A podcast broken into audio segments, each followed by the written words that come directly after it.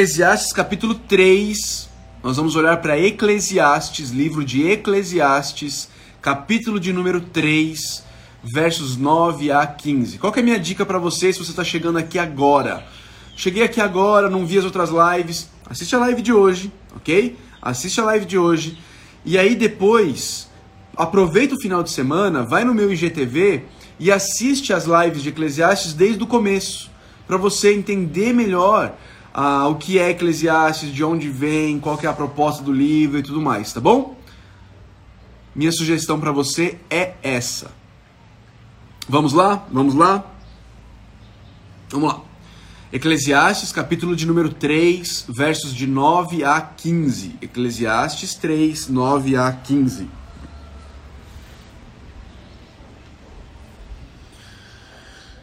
O que ganha o trabalhador com todo o seu esforço. Tenho visto o fardo que Deus impôs aos homens. Ele fez tudo apropriado ao seu tempo. Também pôs no coração do homem o anseio pela eternidade. Mesmo assim, ele não consegue compreender inteiramente o que Deus fez. Descobri que não há nada melhor para o homem do que ser feliz e praticar o bem enquanto vive.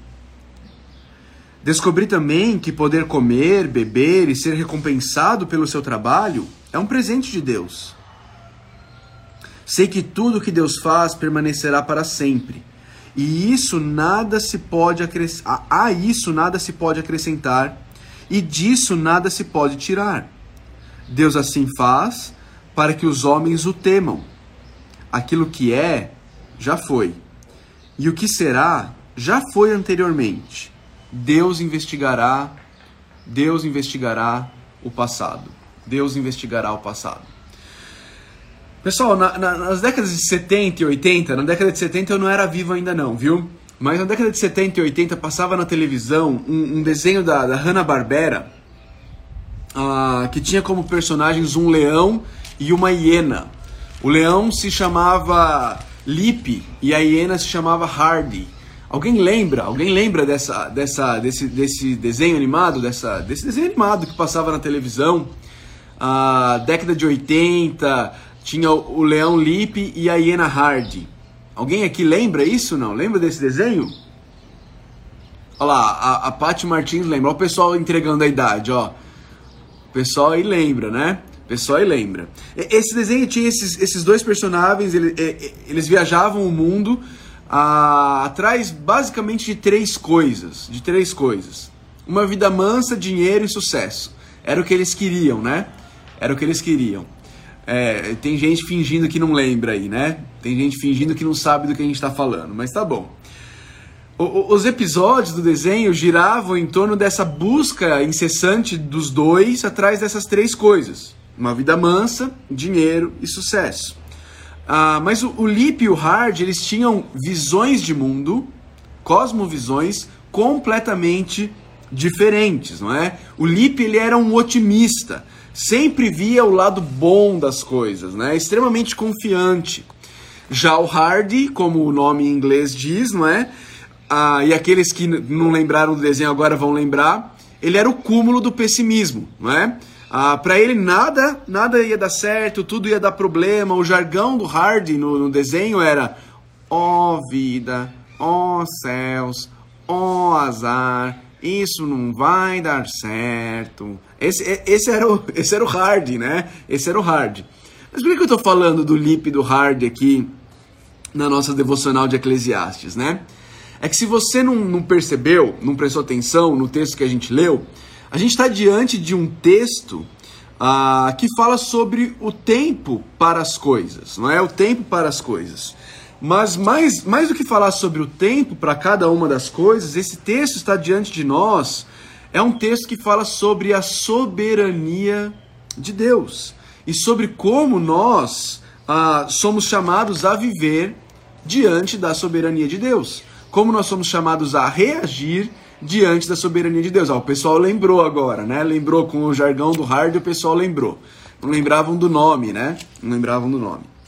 Ah, mas, mas ah, veja o versículo 11, dá uma olhada no versículo 11. O autor de Eclesiastes diz assim, ó.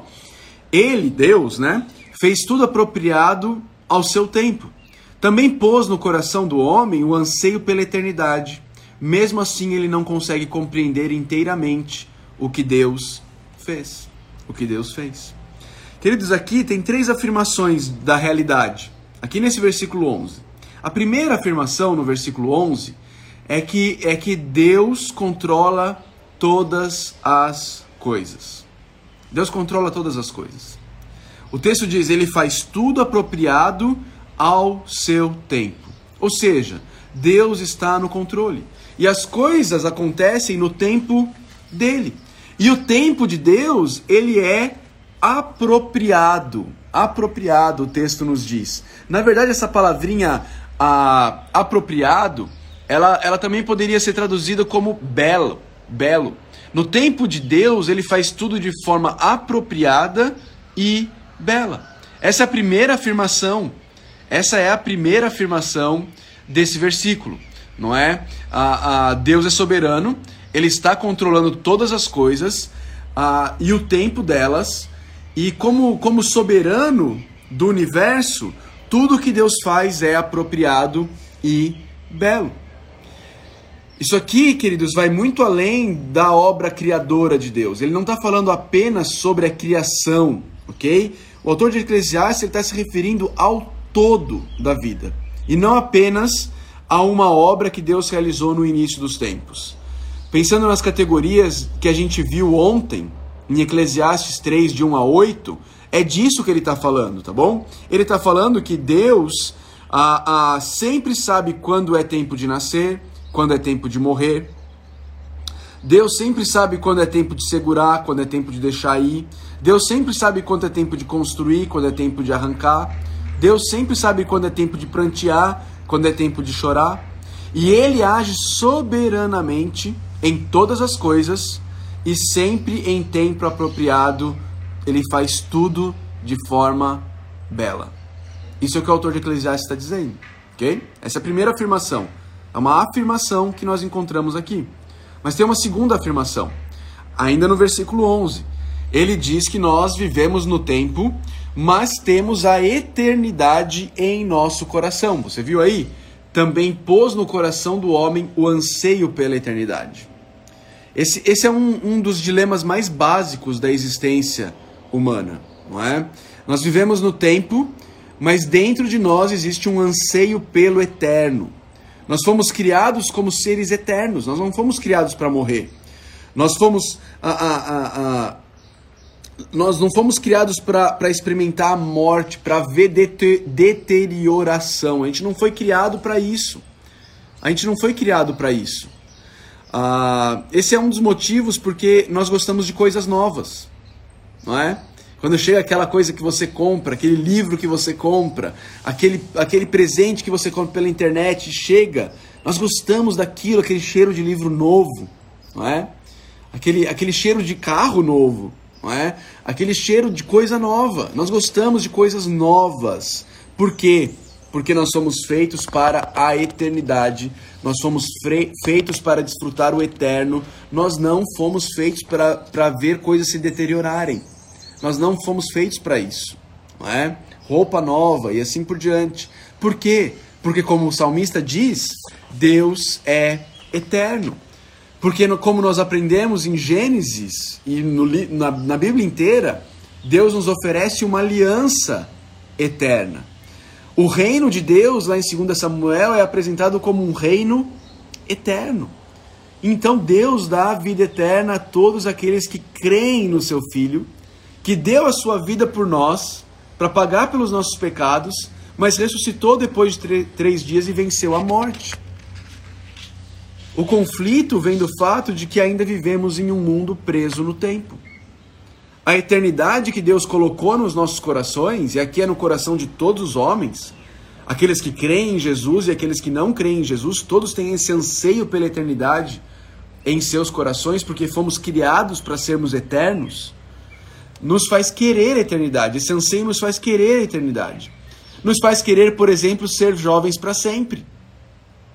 Por isso que você vai fazer um, uma postagem nos seus stories do Instagram e você põe um filtrozinho que apaga suas, ó, seus pezinhos de galinha, não é?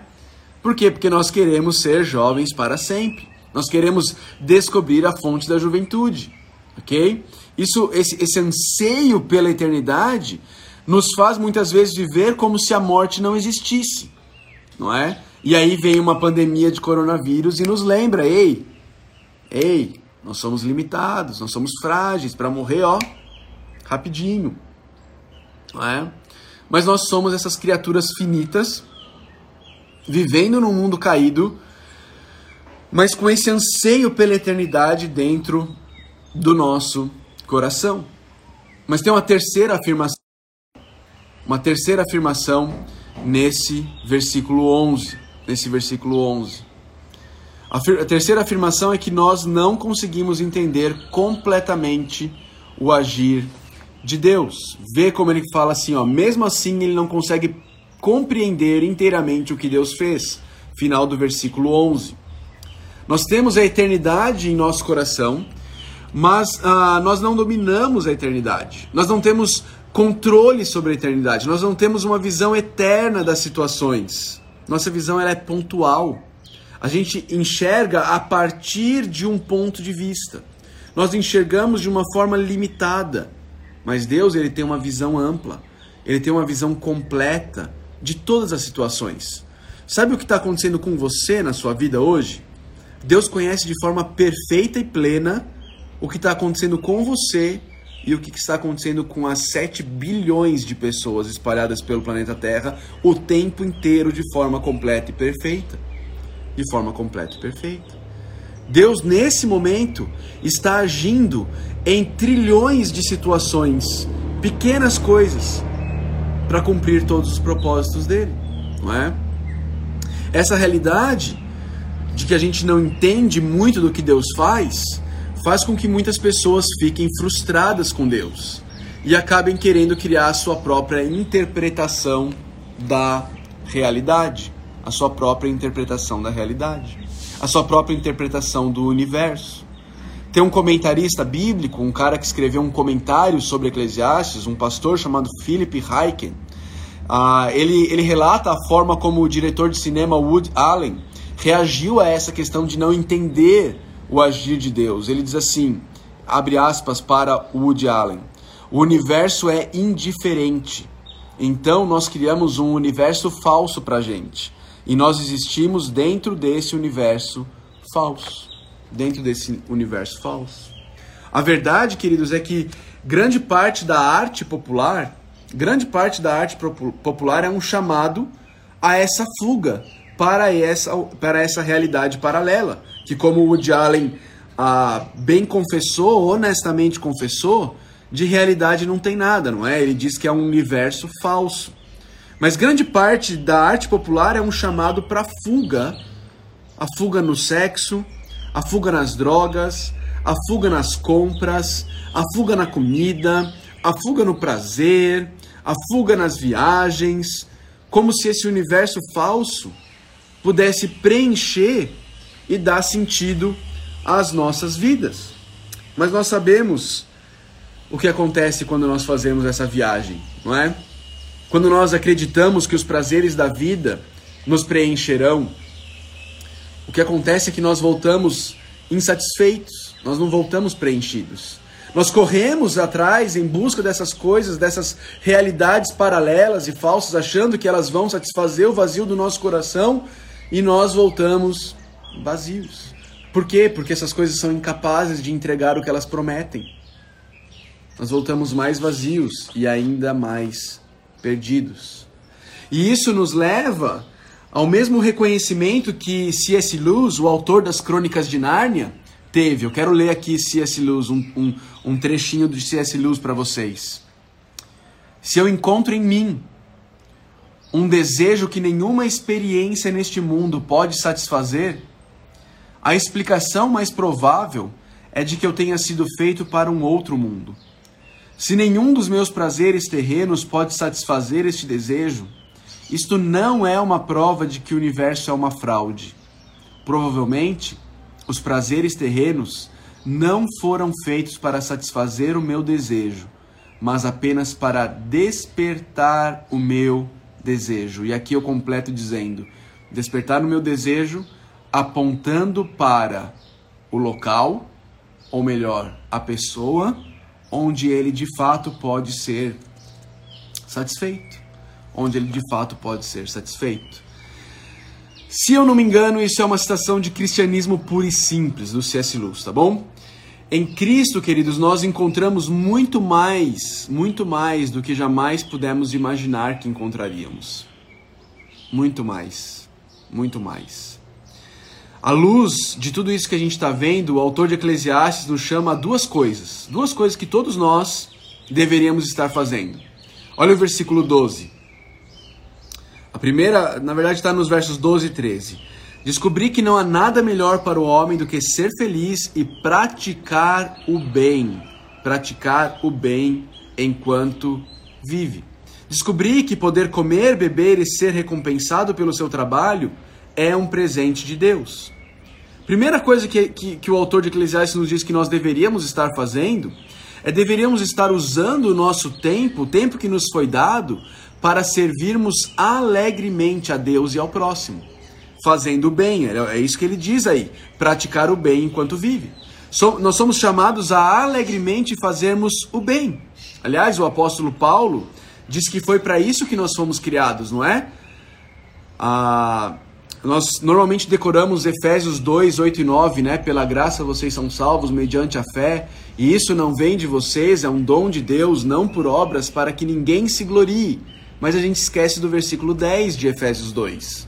E no, no versículo 10, Paulo diz: Porque somos criação de Deus, realizada em Cristo Jesus, para fazermos boas obras, as quais Deus preparou antes para nós as praticarmos. Veja, Ninguém é salvo por meio das suas boas obras. O que nos salva é a graça, como Paulo diz em Efésios 2, 8 e 9. Somos salvos pela graça mediante a fé. Isso não vem de vocês, é um presente de Deus, não por obras para que ninguém se glorie.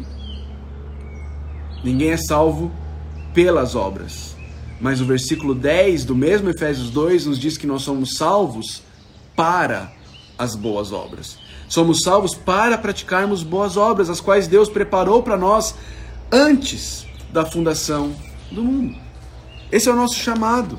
Fazermos boas obras com alegria em casa, mães. Esse é o seu chamado.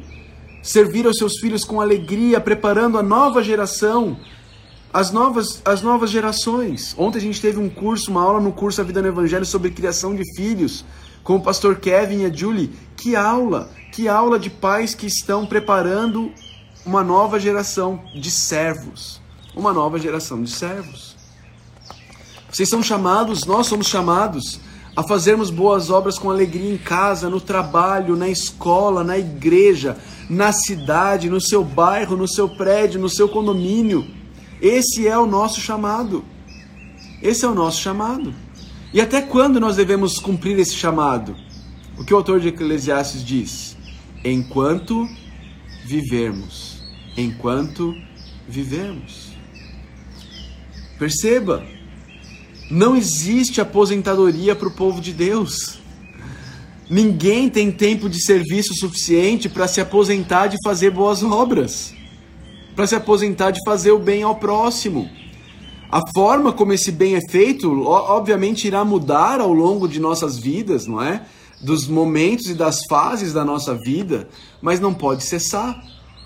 Enquanto eu e você vivermos, este será o nosso tempo de fazermos o bem.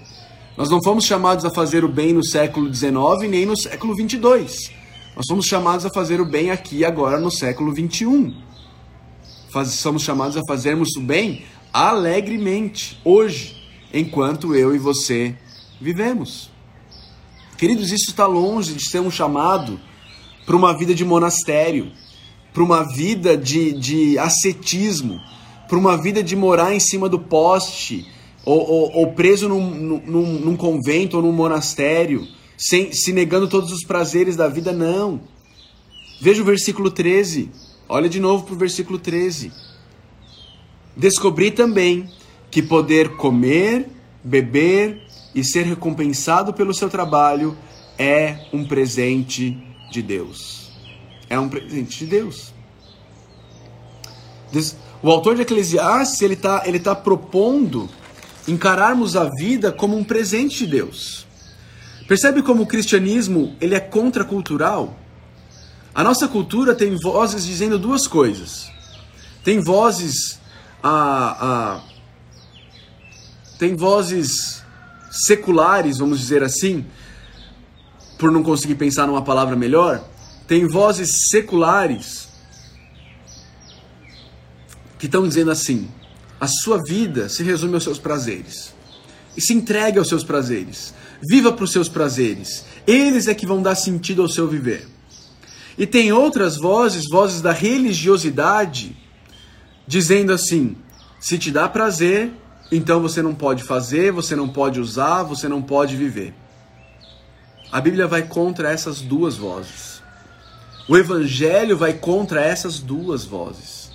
O Evangelho, a Bíblia, a palavra de Deus, o autor de Eclesiastes vai nos dizer, vai nos dizer, olhe para os prazeres da vida, não como deuses, não como fim neles mesmos, não como objetivos fina, finais de nossas vidas, não como deuses a serem adorados e servidos. Não pense que eles darão sentido para a sua vida e te satisfarão, mas desfrute dos prazeres desta vida com alegria, sabendo que eles são presentes de Deus para você. Se alegre com a comida, se alegre com a bebida, se alegre com o seu trabalho, se alegre com o sexo com o seu cônjuge, se alegre com viagens, conhecendo o mundo que Deus criou, se alegre, se alegre. Desfrute dessas coisas como elas de fato são, presentes de Deus que devem ser desfrutadas de acordo com a vontade de Deus. Resumindo, não viva para os prazeres, viva para Deus. E à medida que você vive para Deus, desfrute todos os bons presentes que Ele tem te dado nessa vida. Segunda coisa, segunda coisa que todos nós deveríamos estar fazendo está nos versos 14 e 15. Olha aí para os versos 14 e 15. Sei que tudo que Deus faz permanecerá para sempre. A isso nada se pode acrescentar, e disso nada se pode tirar. Deus assim faz para que os homens o temam. Aquilo que é, já foi. E o que será, já foi anteriormente. Deus investigará o passado. Segunda coisa que eu e você somos chamados a, a, a viver é confiar, somos chamados a confiar na soberania de Deus. O autor de Eclesiastes está afirmando a absoluta e inescapável sabedoria, soberania, desculpa, de Deus. Tudo o que Deus faz permanecerá para sempre. Não podemos acrescentar nada nem tirar nada das obras de Deus. A gente encontra esse mesmo ensino em muitas outras partes da Bíblia. Mas, por exemplo, no livro de Jó. Jó 42, verso 2 diz: Sei que podes fazer todas as coisas, nenhum dos teus planos pode ser frustrado. Nenhum dos teus planos pode ser frustrado. Essa é a realidade. E, de novo, é uma realidade contracultural.